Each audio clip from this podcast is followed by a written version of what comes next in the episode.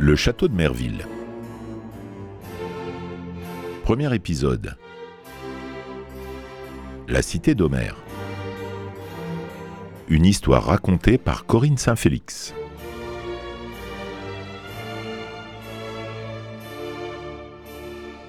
Située à une vingtaine de kilomètres de la ville de Toulouse, la commune de Merville voit passer non loin de ses terres la Garonne. Elle laisse apparaître, au loin, la ville rose, mais aussi une plus petite commune, la ville de Grenade. Jusqu'au XIe siècle, la ville, connue aujourd'hui sous le nom de Merville, était désignée dans les chartes, les transactions ou autres contrats sous le nom d'Omerville, avec ou sans H. Rien à voir avec l'illustrateur de l'Iliade et l'Odyssée, encore moins avec le personnage des Simpsons. Merville est alors ville d'Homère, nom probablement du propriétaire de cette terre acquise lors de la conquête des Gaules par les Romains. Des vestiges de poterie retrouvés dans les sols tendent à confirmer cette présence romaine sur ces terres. Ce nom continuera à être utilisé au moins jusqu'au XIIIe siècle avant de progressivement disparaître. Preuve en est un acte d'arbitrage entre l'abbé et le couvent du Grand Selve et les habitants sur les limites et frontières d'Omerville. Il a été rédigé en 1278.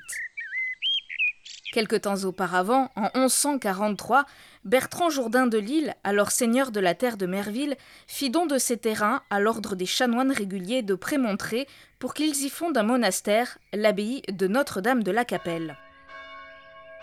Selon plusieurs écrits du XVIe siècle, la commune de Merville fut pillée et incendiée lors du passage des Anglais dans le Midi toulousain. La ville dut se reconstruire à partir de 1349. La structure même du village n'a que peu évolué depuis le passage des Anglais en pays de Guyenne durant la première partie de la guerre de Cent Ans. Après la destruction du village, les habitants décidèrent de lui construire une enceinte fortifiée. Avec l'accord du seigneur de l'époque, Jean Jourdain de Lille, ils choisirent d'établir le village plus en hauteur, tel un oppidum, ces fortifications généralement aménagées en surplomb et protégées par des fossés. Ils servent de refuge et de lieu de rencontre. Le terrain choisi appartenait à un certain Émeric de Lagarigue. Il accepte de céder son terrain contre celui du village détruit. La commune de Merville reconstruite sera entourée de murailles. Le seigneur et ses habitants construisirent une enceinte carrée aux murailles hautes et épaisses. Cette enceinte était entourée d'un fossé profond, propice à la pêche. Dans le fort fut construit le long des remparts, vers le milieu de la muraille et donnant sur le midi, une église dédiée, comme l'ancienne, à Saint-Saturnin. La ville avait quatre rues. Trois de ces rues la traversaient dans le sens de la longueur, du levant au couchant. La rue de l'église passait devant la maison de M. de Chalvet, ancêtre du fondateur du château actuel. Sa maison était coincée dans l'angle de l'enceinte est et du midi d'un côté, et le séparait de son écurie et de son tinal, lieu destiné à la vinification et à la conservation ou uniquement à la conservation des vins, situé de l'autre côté de la rue, le long du fossé est. La rue de l'église, comme son nom l'indique, passait devant l'église et de part et d'autre d'une quinzaine de maisons. La grande rue, la rue principale, partageait le village d'ouest en est. Enfin, la rue du Four était parallèle au fossé nord et était entourée, elle aussi, d'une quinzaine d'habitations. La rue Traversière passait du nord vers le sud de la ville, juste devant les propriétés des seigneurs de Merville, devant l'écurie et le tinal de Monsieur de Chalvet, pour terminer devant le mur de l'enceinte côté sud, juste à côté de son habitation. Une cinquantaine de maisons étaient bâties à l'intérieur de ce fort. Selon les entrepreneurs qui firent l'expertise de la maison seigneuriale lors de l'acquisition du château par le marquis Henri-Auguste de Chalvet-Roche-Montèche en 1734, la demeure n'était pas si remarquable. Deux salles mesuraient chacune 6 mètres carrés et les autres chambres sont banales.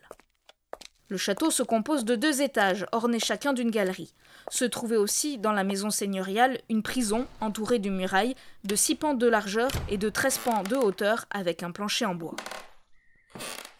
La maison du co-seigneur, Mathieu de Chalvet-Roche-Montèche, ancêtre du marquis fondateur du château, s'élevait sur le même plan et non loin du château seigneurial. Sa directe, à savoir l'ensemble des terrains qui relevaient directement de lui, était plus importante que celle du seigneur. Les deux maisons touchaient presque aux fortifications dont elles n'étaient séparées que par un chemin. Devant le château, une petite place, avec un puits commun. Aujourd'hui, elle a été remplacée par le jardin du château. Dans le fort se trouvait aussi le four banal, pour faire cuire le pain, et la forge banale, attribuée à un ouvrier contre redevance, un certain Ramon de la Jonca. Ce dernier déclare tenir la forge pour y travailler de son métier. C'est, peut-être, le forgeron venu de Merville qui va par la suite contribuer à la construction du nouveau château. Une seule porte, située au couchant, permettait d'entrer dans l'enceinte fortifiée. Elle donnait sur une large place, aujourd'hui la place du château. Ici se tenait une halle couverte où tous les mercredis se tenait le marché.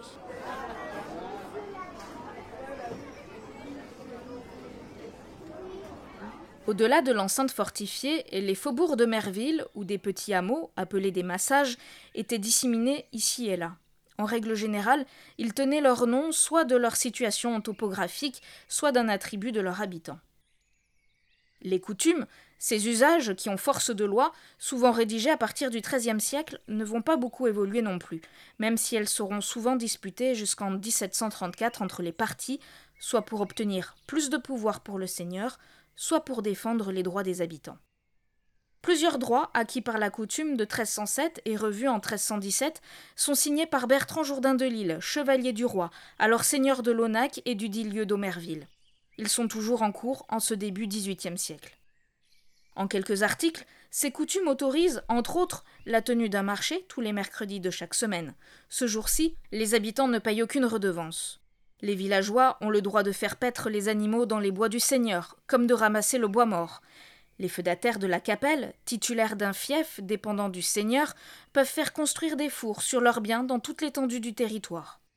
Toujours selon ces coutumes, le Seigneur autorise la chasse des lièvres, des loups, des renards et de tous les animaux sauvages. Il autorise, pareillement, la chasse aux perdrix, aux cailles, à tous les oiseaux sauvages. La chasse aux perdrix avec chiens, appâts et filets est réservée. Les habitants ont le droit de pêcher sans la permission du Seigneur dans les fossés. L'eau y était si abondante que le droit de pêcher dans ces fossés fut toujours regardé comme un des principaux articles des coutumes. La communauté de Merville ne jouit d'aucun bien, si ce n'est des chemins et des carrefours. Après plusieurs conflits entre seigneurs et habitants, les coutumes sont de nouveau affirmées. En 1609, les consuls revendiquent le droit d'exercer la justice criminelle au nom du seigneur actuel, François Descartes, selon la transaction signée en 1605 avec son prédécesseur Jacques Descartes, seigneur de Merville et autres places, chevalier de l'ordre du roi, grand sénéchal de Guyenne. Ils lui reconnaissent, par héritage, le droit de nommer le greffier, le bail, le sceau, comme la nomination du juge. Les consuls donnent à Merville trois seigneurs censés le seigneur actuel, François Descartes, Mathieu de Chalvet, conseiller du roi en son conseil d'État et premier président du Parlement de Toulouse, ancêtre d'Henri Auguste, et le saint abbé de la Capelle. Le seigneur Descartes possède un moulin, Mathieu de Chalvet deux moulins.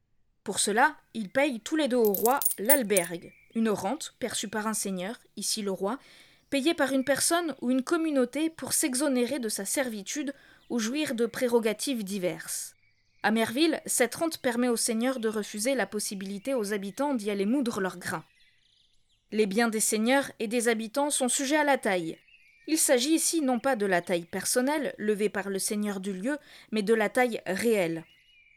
L'imposition personnelle se base sur le feu, c'est-à-dire l'âtre autour duquel sont rassemblés le chef de famille et ses enfants. La taille réelle est plus courante dans les pays d'État. Elle concerne les biens fonciers, elle est déterminée à partir du cadastre, du compois en Languedoc, qui indique la surface et la valeur des terres de chaque communauté. Un noble sera donc taxé sur ses biens roturiers. Au début du XVIIIe siècle, il n'y a plus d'hôpital à Merville, mais un bureau de charité pour les malades de la paroisse est installé en 1709 dans la cour d'une mission. Il est administré par le curé. Au sein du royaume de France, avant la Révolution française, Merville appartenait au pays de Guyenne et faisait partie de l'élection de Rivière-Verdun, de la généralité d'Auch, du diocèse et de la sénéchaussée de Toulouse. Le pays de Guyenne s'étend vers le sud jusqu'à l'Espagne. Ses limites, au nord et à l'est, sont constituées par la Saintonge, l'Angoumois, le Limousin, le Quercy et le Rouergue. Aujourd'hui, la Guyenne comprendrait les départements de l'Ariège, de la Haute-Garonne, du Gers, des Hautes-Pyrénées, du Lot-et-Garonne, du Tarn-et-Garonne, des Landes, des Pyrénées-Atlantiques, de l'Aveyron, de la Dordogne, du Lot et de la Gironde. Ce territoire va au fil des siècles se doter de généralités, territoire où il fallait payer l'impôt. Celle d'Auch est constituée en 1716 et comprend presque tout le territoire situé entre la Garonne et son estuaire et la ligne de crête des Pyrénées, notamment l'Armagnac, les Landes de Gascogne et le Marsan. Toulouse n'en fait pas partie. Une généralité est composée de plusieurs élections. Composées d'élus, elles avaient le pouvoir de répartir les impôts dans chaque hôtel de ville. La sénéchaussée de Toulouse est du ressort de la juridiction, du sénéchal. Le sénéchal est le représentant du roi. Au Moyen Âge, ses attributions étaient nombreuses. Elles étaient administratives, politiques et militaires, judiciaires, financières et domaniales. Au XIIIe siècle, il dirigeait l'administration de la sénéchaussée, veillait à l'exécution des ordres du roi et enregistrait les actes. C'est la seule attribution administrative que le sénéchal conservera jusqu'à la Révolution. Le sénéchal recevait et enregistrait les hommages, aveux et dénombrements des fiefs de la sénéchaussée. Il conservait aussi les documents relatifs aux ventes de parcelles du domaine, à l'exploitation des forêts et au fermage dû au roi. Il gérait la levée des impositions royales. Son rôle était aussi militaire. C'est lui qui était chargé de la convocation de l'armée. Dans le domaine judiciaire, le sénéchal tenait audience afin de juger des causes tant civiles et criminelles que domaniales. Mais au XVIIe et XVIIIe siècle, le sénéchal ne fut plus que le chef d'une cour de justice. En 1731, une déclaration du roi retira les assassinats prémédités de la compétence du présidial.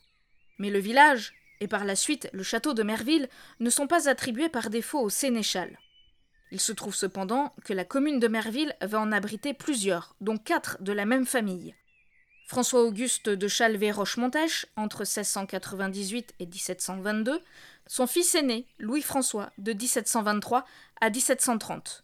Il laissera sa charge à son frère Henri-Auguste de Chalvet-Rochemontèche, le bâtisseur du nouveau château.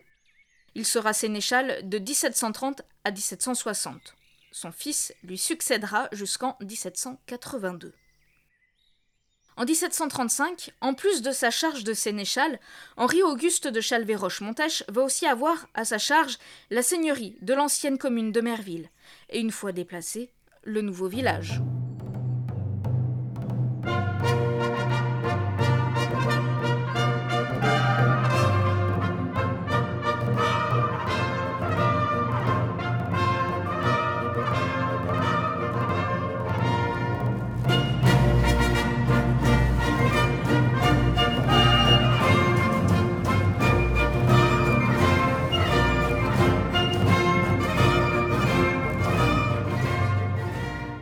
Prochain épisode, découvrez les coulisses de l'acquisition de l'ancien château de la commune de Merville. L'affaire est même remontée jusqu'au roi Louis XV lui-même.